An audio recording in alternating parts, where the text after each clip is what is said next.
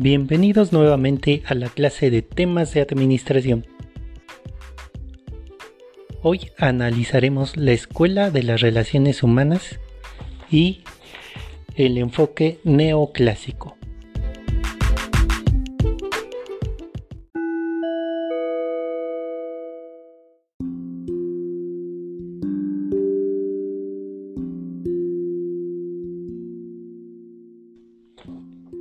La Escuela de las Relaciones Humanas.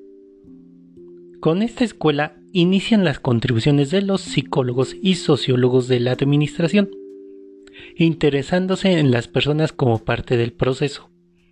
La esencia de las escuelas de relaciones humanas es la idea de que para que las organizaciones logren una mejor productividad, se deberían aumentar la satisfacción de sus empleados.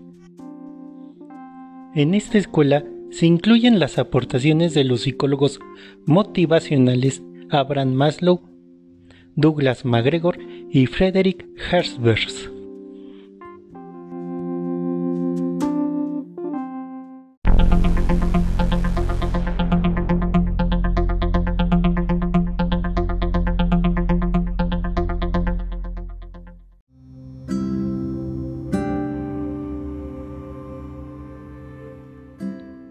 El enfoque neoclásico se redefinen las teorías clásicas de la administración, principalmente las aportaciones de Taylor y Fayol, actualizándolas y redimensionándolas para enfrentar los problemas administrativos y el tamaño de las organizaciones actuales.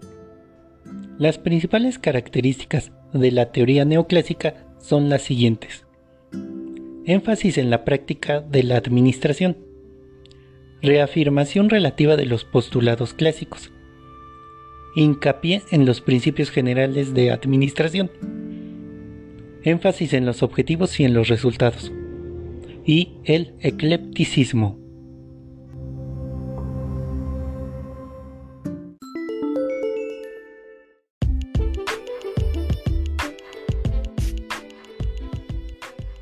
A continuación, se te mandará material adicional con respecto a esta escuela y a este enfoque.